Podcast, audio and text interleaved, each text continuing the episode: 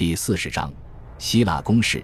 清除完剩下的零星抵抗之后，米哈伊尔·帕利奥列格可以为取得意料之外的胜利而庆祝庆祝。在仅仅六个月的时间里，他已经把希腊人在意大利的势力恢复到一百五十年前的规模，也就是诺曼人还没有开始精心破坏并攫取拜占庭伦巴第军区的时候的规模。他最近刚刚获知，快速的进展让拜占庭皇帝深受鼓舞。皇帝正要派出一支大规模的远征军，以助他巩固战果。照这个速度，或许不久，整个南意大利都会承认君士坦丁堡的统治。西西里国王威廉会被碾碎，他那可憎的王国将被摧毁。阿德里安教皇见希腊人完成了德意志人做不到的事，将会对拜占庭军队的优势心悦诚服，自然也会调整他的政策。这样一来。或许科穆宁王朝的伟大梦想，将罗马帝国重新统一在君士坦丁堡的保护之下，终会实现。过于自信总是危险的，但是没几位公正的观察者会在一千一百五十五年底对西西里王国的未来抱有很大希望。在意大利本土，除了卡拉布里亚，其余的地方都由敌人控制，而卡拉布里亚依旧保持忠诚。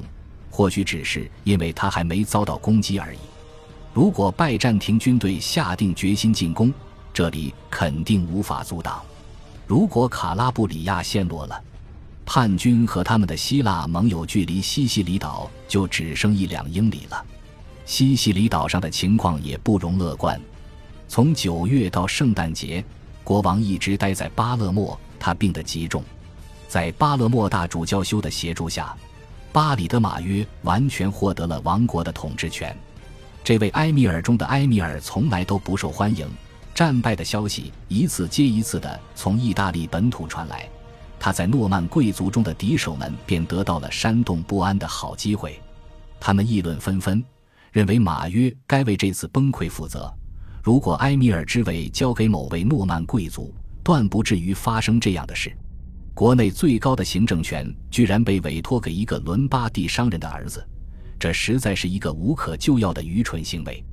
这样的一个人注定会被半岛上那些骄傲的男爵所忽略。即便现在西西里王国变成废墟从他头上砸下来，似乎他也不懂情况究竟有多严重。他没有向阿斯克莱廷派出援军，甚至没有表现出担心。能做的事只剩下一件：除掉马约。如果除掉马约，还顺带着除掉威廉，那就更好了。国王已经病了，或许在他右胸帮一点小忙的话，他就永远也不会康复了。这样一来，将责任推在埃米尔身上也比较容易，毕竟他是国王的大臣中唯一没有被严格限制进入国王寝宫的人。事实已经显示，威廉不适于统治。如果王冠能传给他那三岁的儿子，那将多么令人满意呀！正当的统治阶层将上位，诺曼男爵们将重获他们的出身所赋予的权利和特殊待遇。但是马约依然保持冷静，就连嫌恶他的法尔坎杜斯也勉强挤出赞赏之语，说他能在任何危机面前保持冷静，他的脸上从不透露他内心的真实想法。多亏了他的密探。他才能把阴谋在一箭之遥的地方给化解掉。这份拒绝陷入恐慌的从容，在那个冬天不止一次地拯救了他。在充满阴谋诡计的昏暗世界里，似乎他能自信地控制住局面。没过多久，他的敌人开始与他达成一致。一一一百五十六年最初的几周里，他们放弃了开始的策略，采用已经被普利亚的风尘证明行之有效的方式。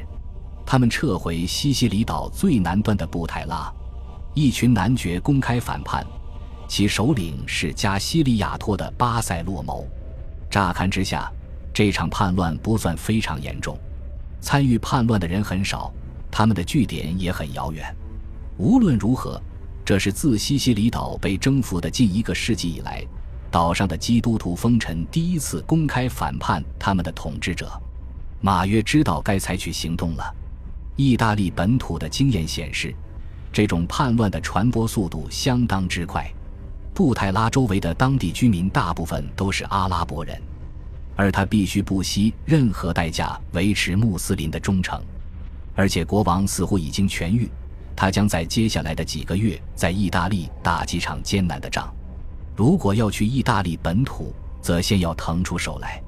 大病初愈后的威廉还很疲倦，他完全继承了父亲的喜好，喜欢外交谈判胜于动用武力。他自己待在巴勒莫，派斯奎拉切伯爵埃沃拉德为特使，去布泰拉找叛军协商，询问他们为何要走这样激进的一步。几天之内，埃沃拉德就带着答复返回了。叛军宣称，他们这样做不是想反对国王，只是针对埃米尔。埃米尔跟他的亲信大主教阴谋暗杀威廉，意图坐上王位。他们只想请求国王认清危险，趁时间还不晚，除掉邪恶的大臣。照做之后，他们就会放下武器，前往巴勒莫寻求国王的原谅。威廉可能有些懒散。却不是傻瓜，他对任何诺曼男爵的信任都远低于对马约的信任。他没有采取行动，也没有向叛军送出任何承认他们的消息。他在等待他们的下一步行动。他没有等待太久。三月末，巴勒莫也爆发了暴乱，暴乱无疑受到了叛军的煽动和资金支持。暴民的怒火主要针对马约和大主教修。但是他们也大声要求释放波利卡斯特罗的西蒙。西蒙是一位年轻的伯爵，不久前在坎帕尼亚担任阿斯科莱廷的得力干将，却被马约监禁起来，还未受审判。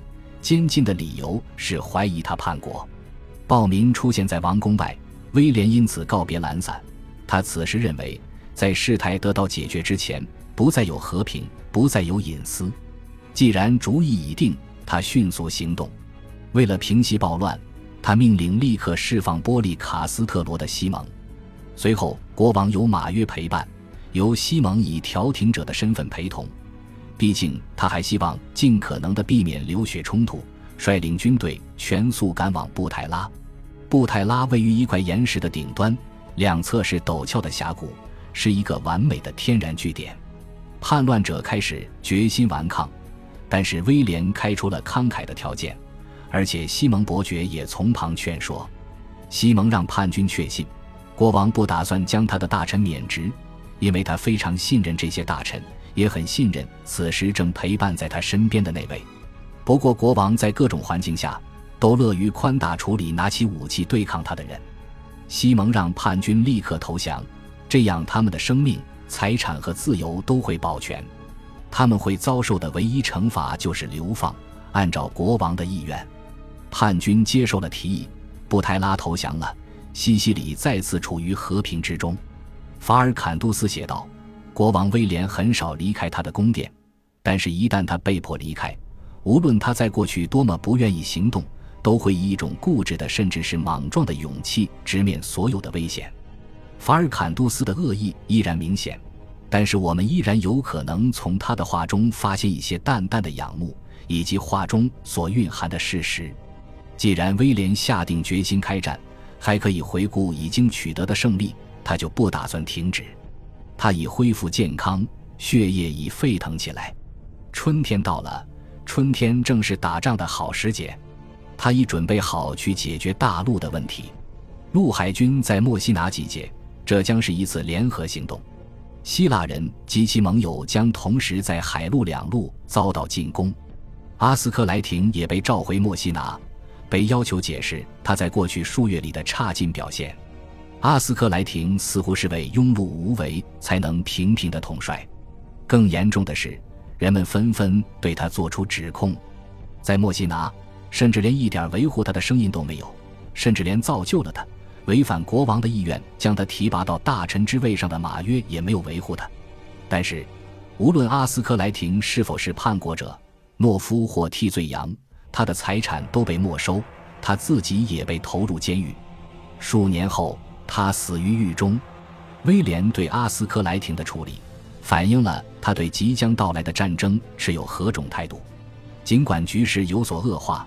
西西里军队却不会延续上一年的糟糕表现。筹划中的新行动不是防守行动，而是进攻行动，是要联合西西里王国的海陆军队，突然打击敌人最薄弱的一点。